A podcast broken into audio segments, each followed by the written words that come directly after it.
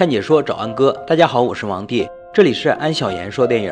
今天王帝给大家讲一部女仆和画家间爱不能得的情愫故事——戴珍珠耳环的少女。废话不多说，让我们开始说电影吧。电影开始，女主小美细心做着家务，突然出现的母亲呼唤着她的名字。随后，小美来到楼上，失明的画家父亲摸索着将一片陶片画交给了小美。父亲因失明导致家道中落，母亲只好让他去做帮佣来维持生计。小美穿过大街小巷，来到雇主小白家中。从这天起，小美就开启了自己的女佣生活。第二天，少夫人命令小美去打扫画室，自己则在门前不敢迈进一步。在打扫画室的过程中，小美被小白的画作所吸引。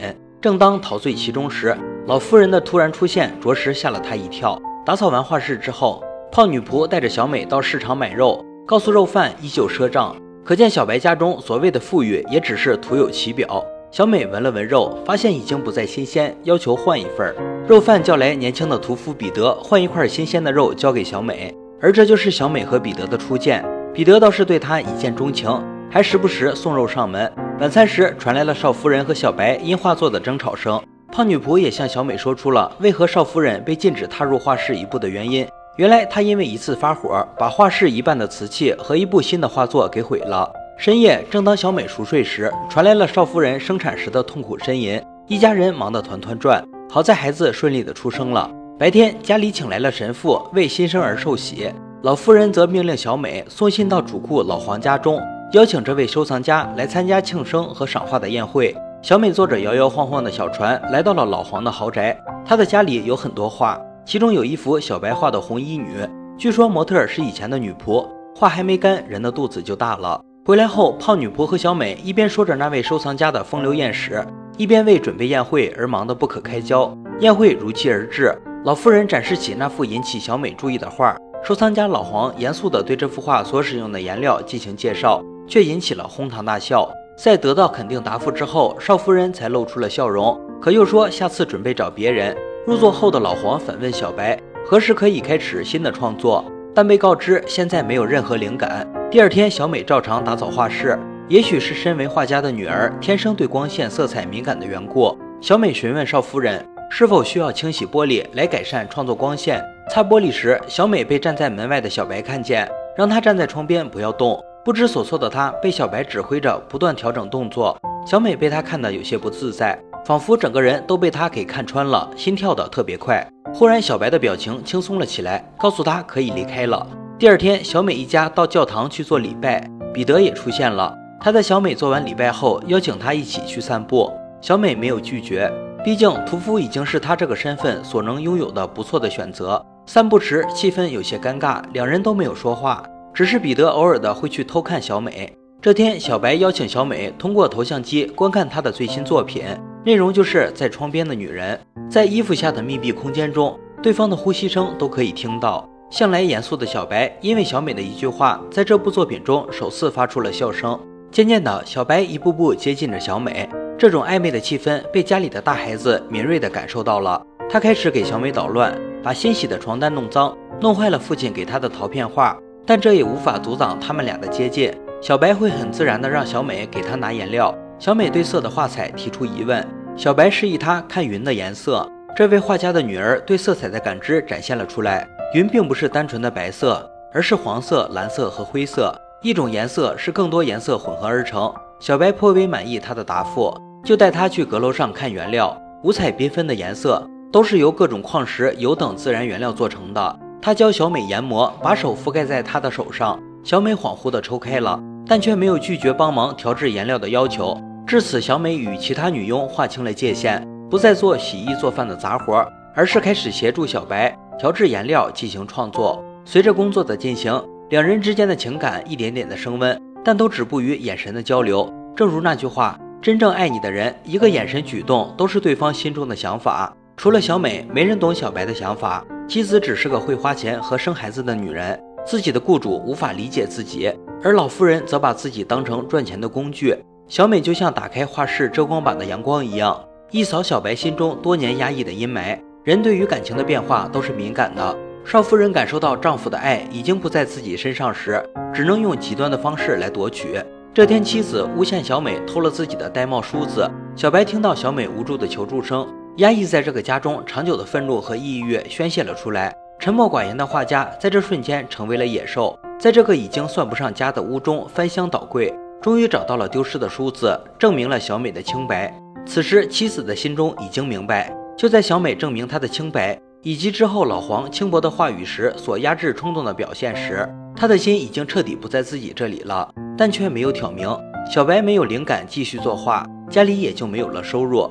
老妇人开始四处张罗，她邀请老黄前来做客，并热情地提议做一幅群像画吧。可是老黄这个糟老头子却一把搂住小美说：“单独画一张小美就可以了，他会买下来。”小美要做模特的流言蜚语马上就传开了。小白给上一任女仆画画，画到床上去的绯闻也传到了小美的耳中。大家似乎都等着看小美的好戏。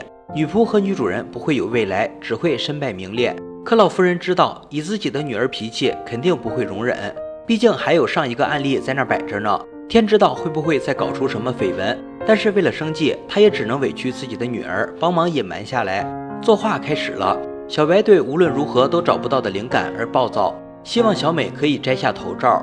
在那个时代，头罩相当于一个平民女孩的贞洁，女性是要被包裹、被隐藏的。小美理所应当的拒绝了他。小白则说，储藏室有些布可以代替头罩，先裹起来。就在小美摘掉头罩的时候，小白出现在储藏室门口，一头金色的卷发如同瀑布一样散落下来，在阳光下映照出金色的光芒。小白整个人都愣住了。最终，小美心情复杂的戴上了黄色和蓝色的头巾。可小白总觉得画面缺点东西，希望他可以戴上妻子的珍珠耳环，但小美害怕少夫人会发现。以自己没有耳洞为由拒绝了，可这么一来，小白就画不下去了。老妇人开始着急了，趁女儿出门，把她的珍珠耳环偷偷交给小美，让她戴上，和小白去完成这幅作品。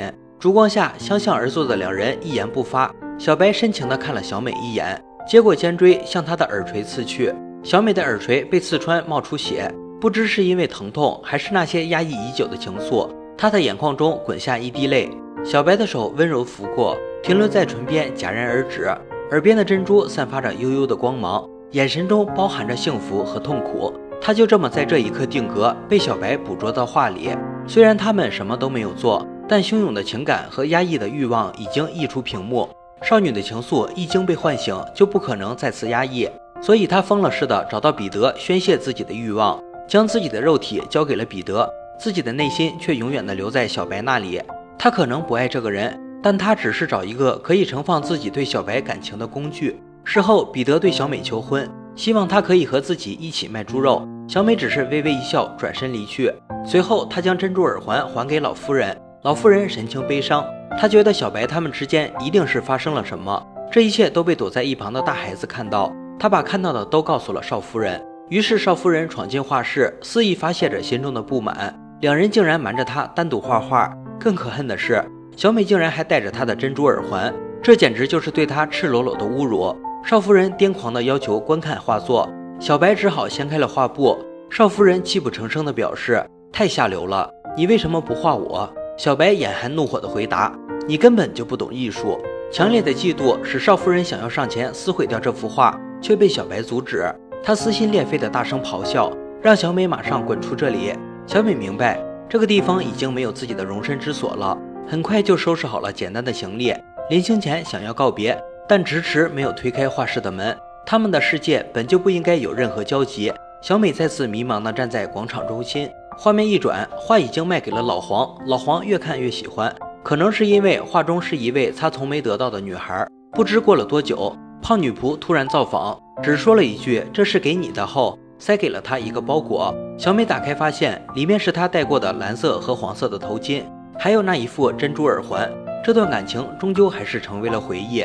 就像彼得说的，女仆和主人不会有未来，他们是两个世界的人。电影最终在戴珍珠耳环的少女这幅名画中结束。小美与小白间的爱欲，在整部电影里都是暧昧不清的。他们总是安静的四目相对，看似温吞的小美，其实却像骨子里的是一种野性。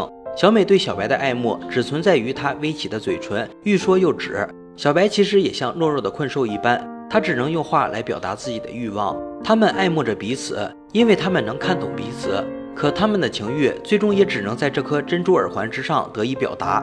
尖锥的刺痛，手指的温暖，耳垂的柔软，如此赤裸地展现着他们之间呼之欲出的爱与纠缠。肩椎和耳垂已经代替其他部位，上演了一场灵魂的交合。而后，一切又在耳环戴在小美耳垂时戛然而止，他们的爱就这样表达殆尽，痴缠就此宣告终结。不过，那幅画将他的灵魂永远的定格下来，那颗珍珠耳环就此流转着百年的情欲。